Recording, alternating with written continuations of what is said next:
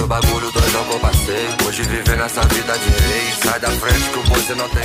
Mais um Rede Poderosa no ar. Eu sou o Caio Lima, em mais um Conexões, o terceiro episódio da série histórica. E antes da gente começar esse programa mais que especial, eu tenho um pequeno jabá para fazer que vocês já conhecem. Além de estar ouvindo isso na sua plataforma de streaming favorita, você encontra o Rede Poderosa no YouTube, com conteúdo exclusivo por lá, no Instagram, no arroba Central Rede Poderosa, em breve em qualquer outra rede social que a gente tiver paciência para fazer, e, principalmente, ainda dá tempo de participar do Clube Porradeiro, que é o clube de leitura do Rede Poderosa. A gente está E o Vento Levou, da Margaret Mitchell. Já tivemos dois encontros, estamos na metade do livro, mas todo mundo é sempre bem-vindo. O formulário, aonde encontrar, toda essa parada, tá na descrição do episódio, no arroba Central Rede Poderosa no Instagram, no nosso site www.centralredepoderosa.com.br. E é isso. Porque hoje nós temos uma presença ilustre nesse programa. A primeira convidada só poderia ser ela, a primeira ref usada nesse programa, porque assim, a gente tem a ref e a gente vira amigo da ref, que é importante. Eu tô aqui com a jornalista, produtora cultural, agitadora cultural, escritora, poeta, masterchef, cachaceira.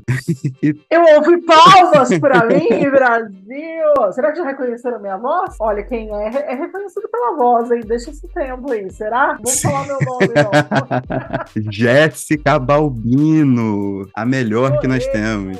Aê, uou! Eu faço, faço festa pra mim mesmo, desculpa. Tem que Aí, fazer. eu Você- com você é a festa. Eu tô, ai, que lindo, nossa, eu tô, irritada. eu faço eu faço corte lá pra você jogar nas Nossa, suas obrigada, redes. por favor, porque daí, nossa, eu vou, nossa, eu quero esse corte agora. Calma também, né? Calma. Você sabe que o processo aqui é lento. Adorei. É isso, gente. Ai, amei. Gostei dessa definição. Eu vou usar na minha bio a partir de agora. Por favor, em todas as bios possíveis, inclusive a do LinkedIn, onde você pede jobs. Ah, por favor, claro, porque, nossa, de trabalhar, gente, imagina trabalhar sem festa. Mas hoje, pra fazer essa festa ficar ainda mais especial, né? A gente vai falar talvez do nosso MC favorito, se não o favorito dos nossos favoritos. que não é o Dom L dessa vez. Que ele seja favorito do meu favorito. Porque o meu favorito é o Dom L. Então talvez Black Alien seja o favorito do meu favorito. Fez sentido? Tem que ser, tem que ser. Fez não tem sentido? como, né? Não tem como, porque se não for, aí vai deixar de ser meu favorito. Mas aí E o- ele não vai querer isso. você entrou no para... É, é verdade, você entrou no paradoxo. Não é? E, e Sim. eu tenho certeza que Dom L não vai querer. Mas não tô aqui pra falar de Dom L, pois se tivesse, estaria com outra roupa, ou estaria sem roupa. Eu tô aqui hoje Alô, Dom falar. Alô, Dom L. Se você estiver ouvindo isso daqui, por favor, hein? Arroba Jéssica Balbino. Atenção, Gabriel. Se você já tá ouvindo isso, você tá ouvindo, né? Em algum momento isso vai chegar pra você. Você já sabe, eu não preciso. Eu tô cansada de me humilhar na rede social. Por favor, me dá moral. Obrigada. Mas eu tô aqui pra falar do Black Alien. Eu tô aqui pra falar do Gustavo. Eu tô aqui pra falar do Mr. Niterói. Por favor. Exatamente. Eu acho que ele já tá até íntimo, né? Que é o Gustavinho de Nikit. É Gustavo de Nikit City, entendeu? Não tem como. Não tem outro. Eu, que sou pouco frequentador de Nikit, me considero íntimo pelo Gustavo. muito íntima, não só do de Nikit, mas do Gustavo, do, né, de tudo, assim, eu me, me considero parte desse mundo. É verdade, não tem como, principalmente falando do objeto que a gente vai circular nosso papo aqui, que é o último disco dele, o Abaixo de Zero, Hello Hell, um disco... Não, esse é o teu, o meu objeto de desejo, meu objeto A é o Gustavo. Mentira, já comecei a falar. Então, eu queria deixar Mas, uma pô, parada play clara. Alguma coisa que eu dei o play, só parei, desculpa, pronto, desdei o play. Deixa a parada clara. Esse programa não se chama Conexões à toa. Eu vim traçando uma linha no primeiro, o segundo já foi mais viajadinho. E hoje vocês vão ver o novo beija-sapo da internet. O novo Catfish. O novo. O Rede Socorro. Poderosa é a nova MTV. Só que a gente vai ligar os fãs admiradores em todos os âmbitos possíveis aos seus MCs favoritos. Então, a Jéssica tá aqui. Gente, tô aqui. É que eu nem sei por onde que a gente começa, porque eu tô tão emocionada de estar aqui. Eu esperei tanto tempo por esse convite, Caio Sim. Eu nem Isso sei é verdade. é, a emoção que é estar aqui no legítimo sofá do Central, né? Tô aqui, tô muito feliz. Bom, assim, Jéssica, eu sei que você tá, já tá afim de uma parada, mas você já vai na na pegada, você é uma, uma mulher de muita atitude, você vai para cima, você joga duro. Mas eu acho que nesse álbum o Gustavo, ele colocou para fora mais ou menos uma década de, de emoções, de sensações, de experiências que ele teve, de altos e baixos, e produziu talvez um, o disco mais intimista do rap nos últimos anos, né? Um disco que faz a gente mergulhar na gente. Eu não sei se você compartilha da minha opinião, mas. Eu compartilho, talvez seja, assim, mas eu gosto muito, sobretudo por isso, assim, porque eu tendo a pensar, né, que as coisas, quando elas são intimistas e quando elas estão nessa, numa pegada meio ego trip, assim, não no mau sentido, mas no bom sentido mesmo da, da ego trip, eu acho ele muito intimista, mas eu acho que ele proporciona essa conexão muito direta, assim, talvez sejam, ele cante de coisas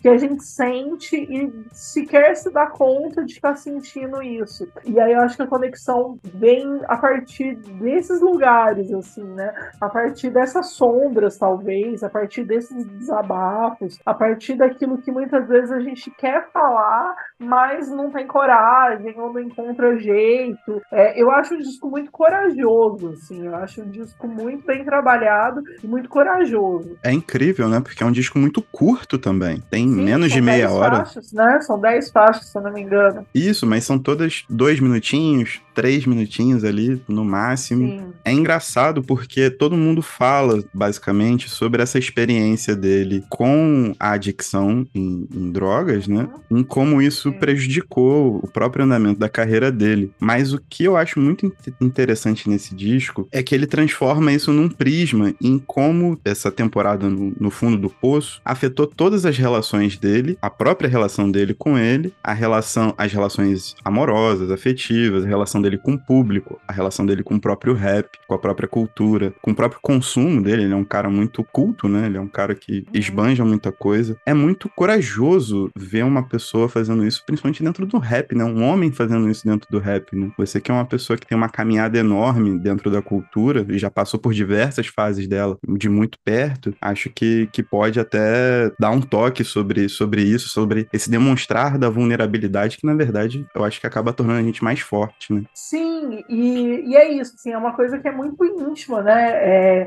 e a sensação que eu tenho é que ele fez o disco quase como um processo de se manter é, sóbrio mesmo, né? Eu acho que o disco é, um, é uma tentativa de se manter sóbrio também, é uma tentativa de fazer as pazes com a adicção e de se manter sóbrio. E isso é muito difícil de se ver no rap, né? Sobretudo isso, um cara preto, o rap, assim, de uma cena antiga, né, do rap, assim, que já vinha há muito tempo no rap, e tem uma toxicidade dentro do rap, nessa masculinidade, que é uma coisa que acho que agora talvez ela já esteja se desmanchando um pouco, mas até poucos anos atrás ela era muito intocável, né? Então não se podia falar de fragilidade, devia se falar só no coletivo e de problemas sociais que estão atravessando essas existências, mas não se podia falar de problemas íntimos, né? De coisas que atravessam num lugar mais subjetivo. E eu acho que ele rompe com isso quando ele vem é, com esse disco e bota as cartas na mesa, né? E bota a cara tapa, né? E fala: Ó, oh, eu fiquei no fundo do poço e o que eu tenho para oferecer é isso. E é justamente o que você falou.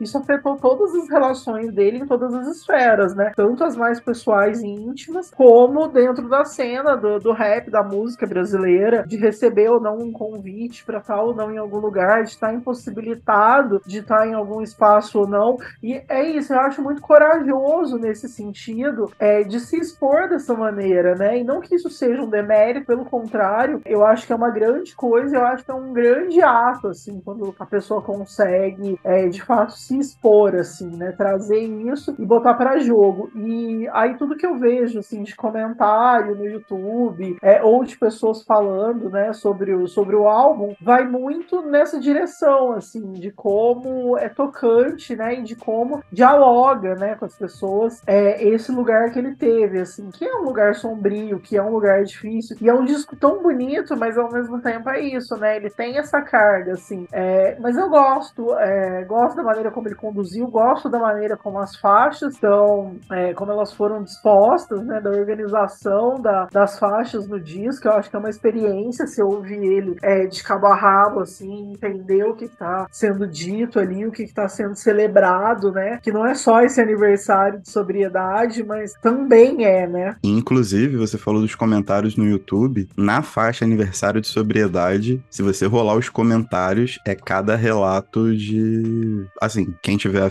curioso e for ver, vá com o coração preparado, porque são relatos muito fortes e é muito, é muito maneiro ver que a experiência individual, e eu acho que isso é uma função do MC, né? A verdadeira função do MC, que a gente vai discutir aqui durante muitos e muitos capítulos, ou enquanto essa série durar, espero que dure bastante, que eu tenha fôlego para mantê-la viva, é justamente é partir dessa iniciativa individual para o coletivo. Então, mesmo falando sobre a própria experiência, eu acho que o, Black Alien voltou a ser a lírica bereta, né? Sim, sim. A ser o cara que dispara e tem os toques políticos, os toques culturais, os toques comportamentais em relação à própria cultura e o que ele está enxergando como produção. Naquele momento, né, 2019, já tem quase quatro anos aí. Ele foi lançado em abril. É de então... 19, né, gente? 19. Como eu tô perdidaço. A pandemia ferrou a cabecinha da gente, cara. A pandemia cara. acabou com a minha cabeça, a Covid me destruiu, eu tenho aqui que deixar essa meia culpa. Mas, gente, na minha cabeça era 2020, olha que louca, mas realmente é 2019. Vão fazer quatro anos de disco e ele segue atualíssimo, né? Eu acho que cada vez mais, né? Porque ele é um convite também pra galera sair um pouco dessa cultura de imediatismo, né? Esse é um disco que envelhece muito bem. Envelhece muito bem, exatamente. E ele teve aí um momento, né, com o Ano do Macaco Volume 2, que talvez não tenha sido tão bem recebido, né, pela crítica e até pelo, pelos fãs, né? Acho que o momento embaixo, assim, um disco que talvez não tenha se destacado tanto, assim, né, quanto é, os singles e os e esse, né, o primeiro disco e agora esse, mas eu acho que, que ele consegue, assim, alcançar talvez mais do que o que ele pensou que fosse possível, porque o disco me soa muito como um desabafo, assim, me soa muito como um momento de tipo, eu preciso jogar isso para fora de mim, sabe? Eu preciso botar isso no papel. Essa, né, a lírica bereta tava ali funcionando a milhão e ele precisava colocar isso. E eu concordo muito com o que você falou. Eu acho que ele sai, né, do, do individual e cai no coletivo e é isso, é um disco que caminha para o envelhecimento muito bom, assim como o ano, o ano do Macaco volume 1, que segue atualíssimo, eu acho que o, o Abaixo de Zero também, assim. E é isso, assim, eu fico muito tempo imersa em muitas faixas, me surpreendo quando eu falo e as pessoas ainda não conhecem esse disco, porque eu acho que ele foi um marco. E eu falei da pandemia, mas talvez eu tenha essa memória, porque foi um disco que me fez muita companhia no começo da pandemia, né? Aquele momento de lockdown, que a gente realmente ficou muito dentro de casa, então eu ouvia muito esse disco. Então foi um mergulho também, assim, para dentro, nesse momento, né? Naquele momento. E de olhar, assim, para muita coisa que, que tava pedindo uma atenção e talvez, né, a correria, a vida louca não deixassem. Então foi esse momento de diálogo, talvez, com esse álbum, né? Foi uma pausa forçada para todo mundo, né? Uma Sim, pausa forçada um e triste. Tristíssima, mas foi um momento de conversar com esse disco, assim. Sim. Foi um período que eu conversei muito com o Gustavo é, através dessas músicas, assim, e, e me chegou muito, assim, naquele momento foi uma coisa que me chegou bastante. Acho que por isso que talvez eu tenha ficado com essa sensação muito de 2020, mas por conta desse período mesmo. Mas eu acho que é isso também, né? A, a capacidade de um bom disco, de uma boa obra no geral, ela transcendeu o tempo para que a gente possa se apropriar dela. Eu acho Sim, o Gustavo tem uma parada muito interessante com esse disco que eu particularmente não vi nenhum MC lançando nesse momento, mas aí a gente tá falando de um extra classe total também, né? De que é essa capacidade de transformar esse diálogo e de atualizar o diálogo a todo momento, né? Ele lançou poucas coisas desde o disco, alguns singles, uns clipes muito bem trabalhados, inclusive, mas o disco continua se atualizando. Eu acho que para a época da pandemia ele foi extremamente pertinente para você, para mim também. É um disco que eu, que eu gosto muito, amo de paixão. Depois da pandemia, eu acho que muitas coisas floresceram, como a saudade, a falta, as próprias né, as doenças psicológicas que acabam afetando a ansiedade ansiedade, depressão e tudo mais. E ele conversa com isso porque a adicção levou ele para um caminho de isolamento e um caminho muito profundo em busca de si e de se, se compreender, se entender. Eu acho que ele vai nesse caminho, cara, nesse caminho da, da longevidade, de um recuo nessa pressa cotidiana. É, esse diálogo ele é muito pertinente, sim. É isso, acho que ele mergulhou, né, nessa solidão, talvez um pouco Na solidão, perfeito. Do, né, talvez um pouco antes do mundo ter esse mergulho que foi coletivo, mas que foi individual também, né? Porque é isso, a pandemia trancou a gente, a gente teve que lidar com um monte de coisa que estava sendo ignorada, né? Até então, e acho que quem não lidou com isso, não sei se eu tenho inveja, se eu tenho dó, mas assim, de alguma forma, é, eu lidei e não é fácil, né? Não, não é um, um processo fácil, mas foi um processo necessário, né? Assim, acho que é isso, a gente foi forçadamente pela condição do mundo naquele momento a se olhar, né? A ficar com a gente mesmo e a, a praticar aí esse nado solitário é, durante bastante tempo e encontrando com as próprias sombras, né? E acho que o disco traz isso, assim, né? Ele é um disco muito esperançoso de algum ponto de vista, mas talvez porque ele cancare essas sombras, assim, sem medo, né? Aquele velho lance de tirar os monstros para dançar, né? Aquela velha história de servir um café aí para os próprios fantasmas e comer um pedaço de bolo com eles. E eu acho que ele fez isso talvez antes do mundo fazer, né? É um disco que precede aí algum tempo, né? O, o anterior acho que era de 2006 e aí esse é de, de 2016 e esse de 2019. Então três anos depois é um período longo, né? Para MC normalmente eles lançam discos é, com intervalos menores de tempo, sobretudo na atualidade. E ele teve esse ato aí, né? Esse gap, mas traz esse mergulho que eu acho que ajudou, acabou por ajudar, né? Outras pessoas a mergulharem também, assim. E eu acho que ele rima muito nesse disco, assim. Nossa. E a, a gente já conversou isso anteriormente, né? Para mim, assim, é, o Gustavo é o cara que mais rima no rap brasileiro, assim. E eu sou uma adicta de rap brasileiro, mas, né? Acabo ouvindo muita coisa e ouvia mais antes. Agora, talvez nem tanto quanto, né? Sei lá, até 2016, 17. Eu era muito consumidora, assim. Mas para mim, até hoje, ninguém rima como ele, assim. Não tô falando, tipo, ah, o disco dele é o melhor, mas eu acho que ele rima muito. A forma como ele constrói as rimas dele são um arregaço, assim. Não tem quem rime tanto quanto ele. Perdão, Dom L, você continua sendo meu muso, né? Assim, meu favorito. mas é, o Gustavo rima demais. Não tem, não tem par para ele, assim. É muita lírica. Ele é o, o Black Alien, pô. Não tem como. Ele é de outro planeta, sacou? Ele veio parar aqui no Brasil por alguma sorte e, e a gente tem o prazer de ouvi-lo. E, cara, o que eu queria te perguntar, eu, eu detesto escolher essas paradas, mas como eu sou o dono do programa dessa vez, eu vou te colocar nessa função que nem, é nem é uma função difícil, só, só tem implicância mesmo. Qual é a sua faixa preferida do disco, Jéssica? E por quê? É... Hoje, assim, minha... não precisa ser a geralzona, né? Tá. Minha preferida é a Que Nem o Meu Cachorro. Sempre foi a minha preferida do disco e continua sendo. Eu não sei se é pelo, pelo flow dela, se é pela base. É, eu não sei dizer, mas ela me fisgou muito desde que, que eu ouvi. Talvez ela não seja né, a preferida de todo mundo. Eu, as pessoas gostam muito da Vai Baby, né? Acho que ela tem uma, uma malemolência aí mais dançante e tal. Mas a minha preferida é a que nem o meu cachorro. É, não sei, eu acho ela conversa muito comigo, assim, toca é, em lugares diferentes. Eu gosto muito. E a sua? Qual é a sua preferida? Ah, é? Tem isso também? O ah, entrevistador se, tá no, se ferra? A gente tá no diálogo, né? Não, eu gosto muito da Take Ten, cara. Eu gosto eu muito gosto da Take muito Ten. Da Take Ten também. Gosto Porque eu bastante. acho que ela é o retrato do Black Alien que se atualizou. Tem ele rimando, misturando português com inglês o tempo todo, que eu acho é fantástico. É eu acho fantástico, porque assim, é muito, é muita sagacidade. É, é muito autêntico, cara. Nenhum outro é MC. Muita sagacidade, nenhum outro MC faz isso. Faz e isso. Faz, e tem sentido, né? Mas é, eu queria falar isso, assim. Pode ser que soe um pouco arrogante, pode ser, mas eu vou me permitir. porque eu acho que tem que ter uma bagagem cultural grande para entender o Black Alien. Eu acho que não é qualquer pessoa que é, tem repertório para gostar tanto das músicas dele. Por mais que elas tenham flow e tal, mas eu acho que tem que ter bagagem para pegar a rima toda, assim. Sobretudo por isso, assim, esse vai e volta de idiomas, eu acho. Sim, e muitas referências, assim, que ele usa, que não são as referências tipo Sun Tzu, que não sei o quê. Ele mete a frase do Sun Tzu no meio da parada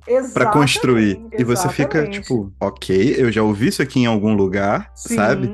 Sim, não, é muito isso. Tipo, é muito uma um, um, diálogo com muita coisa, né? A sensação que eu tenho é que a cabeça dele tem, assim, tipo, muitas abas abertas. E aí, na hora de compor, ele vai visitando essas abas e, e botando isso na, na música, assim, porque é isso, tipo, é muita, é muita informação, assim. Cada letra dele, se a gente for pegar e destrinchar, sei lá, dá pra fazer um, no mínimo um artigo em cada letra. Sim, dá para fazer um artigo em cada letra com referências e dá para fazer um artigo em cada letra pela montagem. Eu acho que isso é fantástico. É, não, dá para pegar por várias questões, né? Sei lá, é bizarro. Pegar, é, pela montagem, dá um artigo. Se você for pegar pelas referências que traz, dá outro, né? Assim, cada letra dá aí minimamente um artigo de 12 páginas. Sim, e eu acho né? que ele reconta nesse disco uma das grandes histórias do hip hop que todo fã de rap gosta de ver, que é quando um produtor casa com MC, cara. O encontro dele com o Papatinho também foi muito fortuito, né? Foi muito. Não, e assim, não tem um beat que seja ruim. Não tem uma música que você fala, nossa, essa aqui o produtor arregaçou pro lado ruim, assim.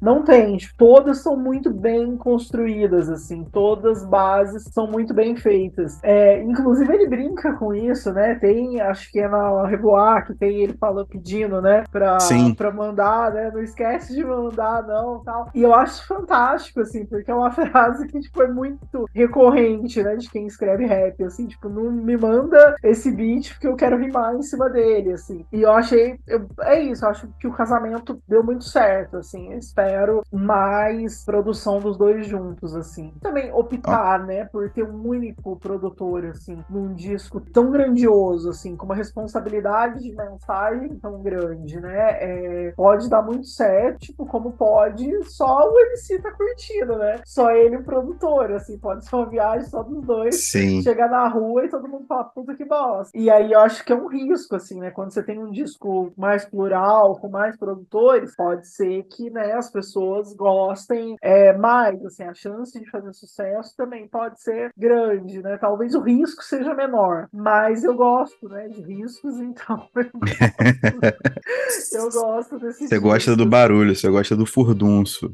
Eu gosto do, dos riscos, eu gosto. É isso. É, do, é isso, eu gosto de caminhar no, no limite. É isso. Então, assim, já fica o convite pra gente falar do Babylon Baigus Volume 1, O Ano do Macaco, que, particularmente, é, é o meu disco preferido. preferido. ponto. Não tem outro. É o meu disco favorito, ponto, né? Tudo bem. É um estatuto. Assim, não, tá, tá aqui. É, ele briga muito com o, o Abaixo de Zero, mas é que eu acho que o Abaixo de Zero ele tá mais fresco, assim, também, mas o, o volume 1 Ano do Macaco. E eu acho que o Abaixo de Zero tem esse ponto que leva a gente a refletir sobre a gente numa época que estamos precisando a todo momento fazê-lo, né? Sim, é, então... tá fresco, assim, né? Porque é isso, a gente tem uma, uma linha limítrofe, né? Saímos da pandemia, não saímos, sim, podemos sim. ter outra onda, não podemos, vamos ficar trancados de novo, não vamos. Então, acho que ele tá me conectando aí. Talvez ele seja essa transição, né? Entre sim. a vida pós-pandemia e a vida pandêmica. Então, eu tenho um afeto aí por ele. Talvez ele tenha marcado o último ano antes do fim do mundo é, e coisa e tal. O importante é ter sua presença aqui no Rede Poderosa, no meu humilde quadro Conexões. Eu acho que que eu quero construir, né, a primeira vez revelando a intenção do Conexões, é justamente contar uma história de uma cultura que me é tão cara. E essa cultura é viva e se transforma todo o tempo. Então, ter a oportunidade de sentar com uma referência minha para poder falar sobre um disco que nós dois gostamos é um dos grandes prazeres de você estar estar envolvido com cultura, com a cultura que você ama, com a cultura que você admira. Então, esse episódio, além de ser um episódio sobre o Black Alien, sobre um disco específico e constituindo partes de formação do disco, né? A gente não falou nada exatamente técnico, mas discutindo conceitos do disco, ele também é uma grande referência para mim em relação a você, principalmente. Você sabe o tamanho admiração que eu sinto por você e também na constituição da ideia do que é esse quadro. Então, é uma honra te receber. Quero recebê-la mais vezes, muitas mais vezes, e também recebê-la aqui em Paraty, obviamente, pra gente cozinhar, tomar uma cachaça, fazer uma oração para meu Deus.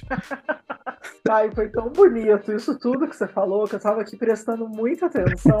eu não quero estragar esse momento. Então, eu vou encerrar minha participação dizendo duas coisas. Uma é: irei a Paraty novamente, faremos orações para meu Deus, Perfeito. conversaremos com Michael Douglas, faremos jantinhas e vamos viver a vida ao som de Vai Baby, né? Assim, para deixar tudo contextualizado. E vou encerrar dizendo que a festa é você. Então, muito obrigada pelo espaço, pelo convite. A honra foi toda minha de estar aqui. Eu volto porque eu sou cara de pau e eu me convido mesmo. E obrigada quem aguentou e resistiu e ouviu até aqui. E ouça Black Alien, tá? Assim, poupa de me ouvir também, pode ouvir só Black Alien, que é maravilhoso. Muito obrigada pelo espaço, viu? Um super beijo. E é isso. Vai, vai aí, vai, baby. Então é isso. Au revoar. Au revoar. Tchau. Eu tô querendo te beijar de novo. Teu beijo me enlouqueceu. Tudo que a gente já fez foi pouco. Quero sentir seu corpo no meu. I want you to know the power of the underground.